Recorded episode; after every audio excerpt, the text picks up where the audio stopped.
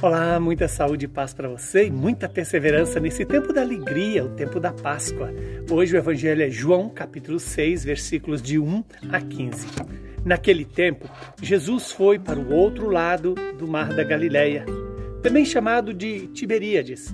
Uma grande multidão o seguia porque via os sinais que ele operava a favor dos doentes. Jesus subiu ao monte e sentou aí com seus discípulos. Estava próxima a Páscoa, a festa dos judeus. Levantando os olhos e vendo uma grande multidão estava vindo ao seu encontro, Jesus disse a Filipe: Onde vamos comprar pão para que eles co possam comer? Disse isso para pô-lo à prova, pois ele mesmo sabia muito bem o que ia fazer. Felipe então respondeu: nem duzentas moedas de prata bastariam para dar um pedaço de pão a cada um. Um dos discípulos, André, o irmão de Simão Pedro, disse: Está aqui um menino com cinco pães de cevada e dois peixes. Mas o que é isto para tanta gente? Jesus disse: Fazei sentar as pessoas. Havia muita relva naquele lugar, e lá se sentaram aproximadamente cinco mil homens. Jesus tomou os pães, deu graças e distribuiu-os aos que estavam sentados, tanto quanto queriam, e fez o mesmo com os peixes. Quando todos ficaram satisfeitos, Jesus disse aos discípulos: Recolhei os pedaços que sobraram, para que nada se perca. Recolheram os pedaços e encheram doze cestos com as sobras dos cinco pães deixadas pelos que haviam comido. Vendo o sinal que Jesus tinha realizado, aqueles homens exclamaram: Este é, o, é verdadeiramente o profeta, aquele que deve vir ao mundo.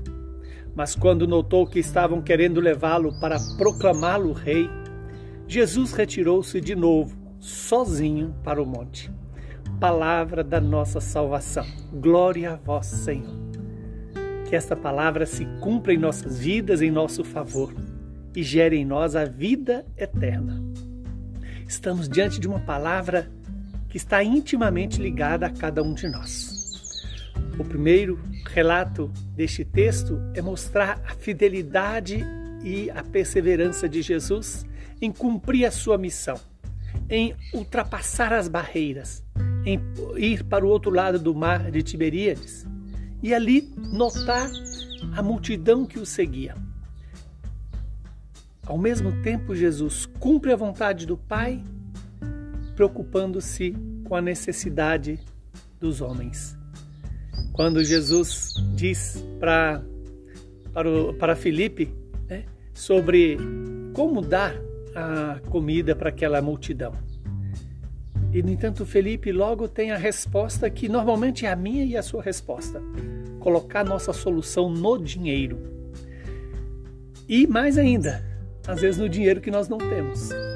Pensamos que é o dinheiro que vai resolver a nossa situação. E o que Jesus faz?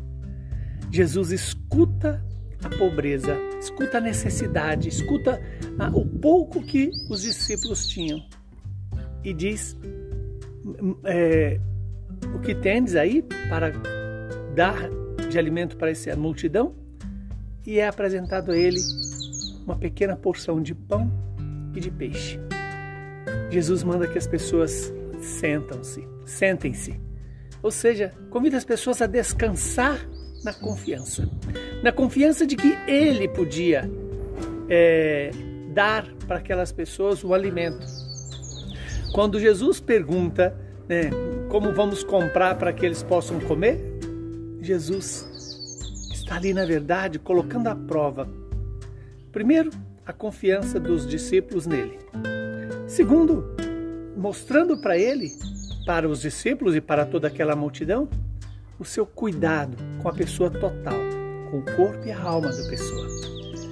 Jesus chama-nos a essa atenção. Ele cuida de nós, na nossa totalidade quando é apresentado aquele menino com cinco pães de cevadas e dois peixes, e que Jesus manda que organize as pessoas, aí vem à tona a quantidade de pessoas, mais de cinco mil homens. O que Jesus faz? ele toma os pães, dá graças a Deus, ou seja, agradece a Deus por aqueles cinco pães. E então começa a distribuir os pães e os pães começam a se multiplicar. Veja a gratidão de Jesus porque confia no Pai. Ele sabe que o Pai não o abandona. Ele sabe que o Pai está ali com ele. É isso que eu e você precisamos ter. A consciência da presença do Pai e da efetividade do zelo paterno. Quando Jesus, então, depois de distribuir, manda recolher os pedaços para não se perder nada. Aí nós observamos mais um cuidado de Jesus. Dos pedaços sobraram doze cestos.